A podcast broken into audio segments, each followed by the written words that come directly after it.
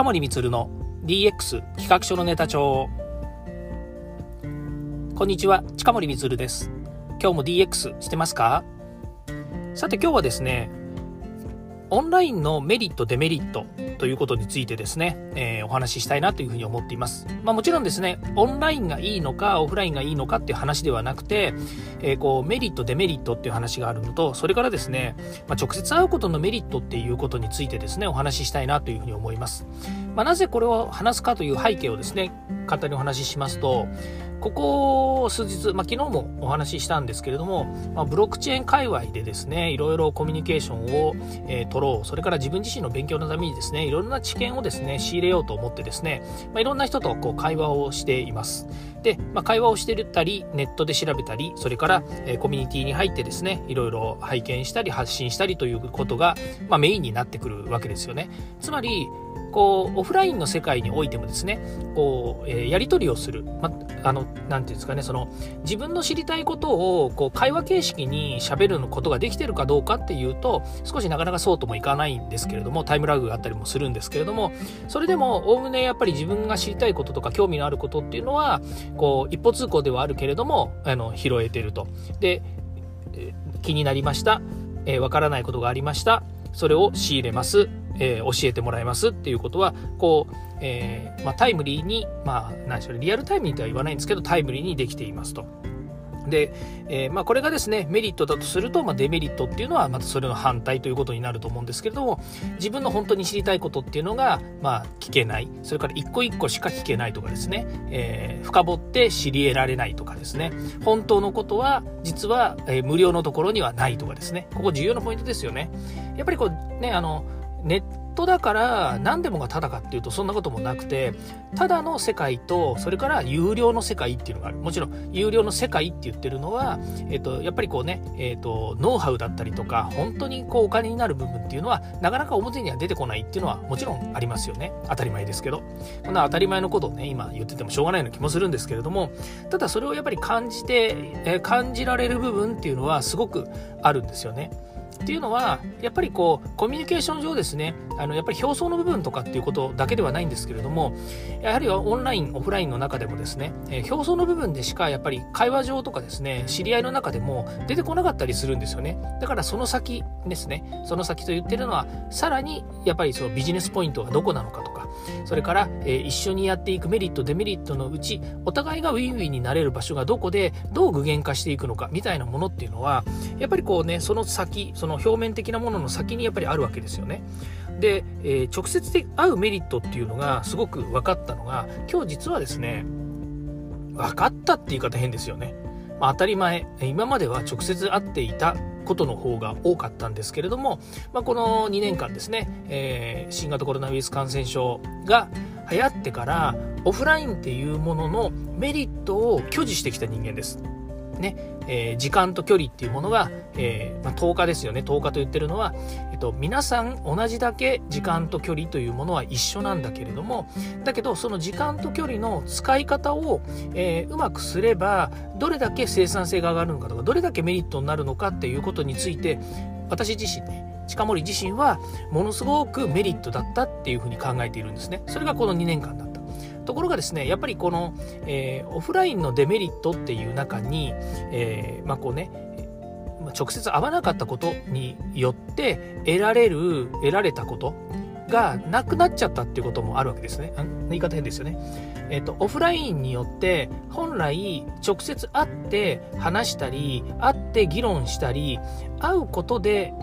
しか得られないこと。会わなくてもできることも多いんですけれども、会ってでしかできないこと会話だったりとか、まあ、こそこそ話だったりとかね。そういったものは全て、えー、まあ、なかったことになるわけですよね。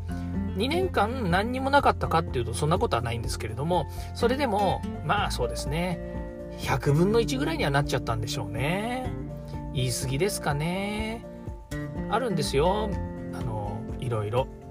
いろいろっていうのは例えばね、家族との会話が増えましたとか家族と一緒にいる時間が増えましたとかね、え、家族が増えましたとかから親戚とね、連携することが増えましたとか、まあ、いろんなね、えー、まあ、そうじゃなかった時に比べるとメリット、なこんなことしかないのかっていうふうに言われるかもしれないんですけども、まあ、そういったものもあるわけですよ。でね、えー、今日直接、まあ、会って、まあ、3人であったんですよ。3人で会ったっていうのはある会社にね行って、まあ、ちょっとあのある組合のですね、えー、会合がありましてそれの委員会で3人で集まったんですけれどもまあまああのしっかりとね話さなきゃいけない部分決めなきゃいけない部分っていうのはそこで話した後ですね。雑談形式にいろんなことを話してたんですね。でね、まあ、当然ですけれどもその話はね、まあ、コロナとかねそれから社会情勢とか、えー、それから今の日本の危機的な情報状況とかね、まあ、危機的な状況っていうのも食料政策とかねそれからあとはあの、えー、まあ、私たち IT の分野にいるので、まあ、今後のねその、えーと、日本の戦略とかね、まあ、いろんなことをこう話してるわけですけれども、まあ、そういった時の何ですかねオンラインンオンラインっつってるのはインターネット上でとかウェブ会議システム上で、まあ、相手の顔を見ながらでも話せることか話せないことかっていうのとは全く違う会話の中身なんですよね。ある意味で言うと久しぶりにこんなバカみたいな話バカみたいな話って言ってるのは内容が何にもないみたいな話ではないんだけれどもだけど普段えこんなことまで話さないよねと思うようなまあ、2手先3手先みたいなねそういう話ができたんですよね。でこれねやっぱりねオンラインでこんな話なかなかできないし、まあ、もっと言うとねオンラインの時ってね何気にしてるかっていうと相手の時間を奪ってるんじゃないかとかっていうふうに気にしちゃうんですよね。まそれすごく気にしちゃう。なんででしょうね。ずっと時間タイマーが動いてるからでしょうかね。じゃあ直接会った時にはそんなことないのかっていうと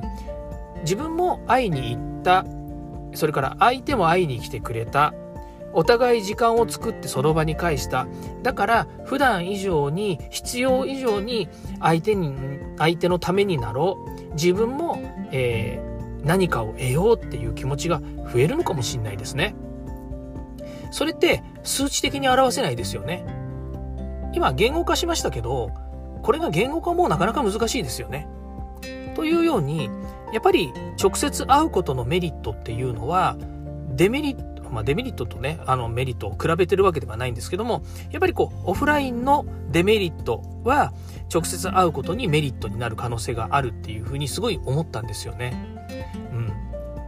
まあ、この辺のねあの話っていうか感覚的なものは人それぞれ違うと思いますしただ言えることは私自身コロナになる前の時間の使い方例えば、えー、お客様先それから、えー、パートナー先いろんなところに出かけていって、えー、時間も使いそれから労力も使いいろんなものをもうこういろんなものをねこういろんなものをこうってこればっかり言っちゃうとあれなんですけれどもすごくじゃあねあの具体的に何か言わなきゃいけないかなと思うんですけれども、えっと、自分が何かを達成したいと言った時にはえー、時間も距離も惜しまずにどんどんどんどん動き回っていました。それがコロナになってから時間単位でものすごくきっちりきっちりいろんなものを処理できるようになりました。ねこのいい加減な私がねしっかりと会社の事業に対して向き合って全て処理、まあ、全部ができてないですよ。あのできないものもいっぱいあるんですけれどもでもあのしっかりとあの冷静に処理ができるような時間を作り作り出すことができたんですよ。これは本当に移動、ね、移動と距離の、あ、違う、時間と距離をしっかりと捉えた時に、それができるようになった。これはね、すごいメリットだったんですよ。ところが、さっきも言いましたように、やっぱりね、こう、直接会わないことによって、えっ、ー、と、まあ、得られないこと。直接会わないことによって得られないこと。つまり、直接会えば、2手3手先までいろんなことをねじっくりと議論したりとかそれから掛け合いをしながら、え、自分の新しいビジネスのネタだとかそれから、えー、自分自身に対するモチベーションだったりとかアドバイスだったりとかっていうものが、えー、失われてたまあ本当はこの2年間の間に得られるものが多かったにもかかわらず得られなかったっていうものが100分の1になりましたって言ったらねこれはもうすごいデメリットだったなって思うじゃないですか。だから逆を言えば直接会うことのメリットっていうものはすごく大きかったんですねってことが言えるわけですよね。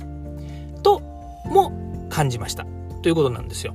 なので、えー、まあね、今後、だからといってね、あの、直接会う機会をバンバン増やしましょうとかっていうことはないんですけれどもでもこの今日のこうね久しぶりに感じた感覚っていうものはやっぱり忘れないようにしながら、ね、新しいこう新しいっていう言い方変ですけれどもこの、えーと、ミーティングなりね会議なりそれから本当に自分が欲しい情報だったりとか自分が、えーと得たい自分自身がねあのこうしたいああしたいとかっていうことを実現するために必要な会議だったりとかっていうものはそういう気持ちを持ち続けた方がいいなと思ったんですね。で今日の会話がじゃあオフラインだとできないの絶対できないのかっていうとそんなことないと思うんですよ。ただなんとなくオフラインのオンライン会議システムの向こう側の感覚ではできないなと思うんですよね。なぜかっていうと一つの部屋で3人で誰も聞いてないところでえー、自分の言いたいことを、えー、言いましたと。でも、オンラインで話してる場合って、相手のその先ってわかんないじゃないですか。ね、あの、ウォールペーパーね、壁紙をしてくれてて、でも、その後ろには、もしかすると他の社員の人たちがいるかもしれないし、誰かね、家族の方が聞いてたりするかもしれないし、なんか、言えないんですよ。で、向こうヘッドホンしてなかったりする場合もありますしね。私は基本的にはヘッドホンと、まあ、あの、ノート PC なので、え、ノート PC のマイクに対して、あの、ヘッドホン必ずつけてるんですよね。で、あの、その声が漏れないようにして聞いてます。まあ、それは一つには、ヘッドホンして聞いてた方が、しっかりと声が聞き取れるからっていうのがあります。それからもう一つは、えー、その出てきてる声が他に漏れないから。ね、漏れたから別に悪いわけじゃないんですけれども、だけれども、やっぱりプライバシーの問題とか、それからどうしてもやっぱりね、あの、聞いてほしくない話とかっていうものが出た時に気にしちゃうのも嫌だなと思ってヘッドホンしています。最後はですね、まあ、余計な話をしてしまいましたけれども、今日はですね、オンラインのメリット、デメリット、それから直接会うことのメリットについてお話をさせていただきました。さて、皆さんはこのコロナ禍どうだったでしょうか？ということでですね、もし何かですね、えー、このことについてご意見や、えー、アドバイスがあればですね、ぜひ、えー、Twitter もしくは Facebook、それから、えー、何でしょうね、こう、えー、署名のとこにありますですね、お問い合わせボックスのところにですね、ぜひお書き込みいただければというふうに思います。ということで今日はこれで終わりたいと思います。聞いていただきましてありがとうございました。ではまた。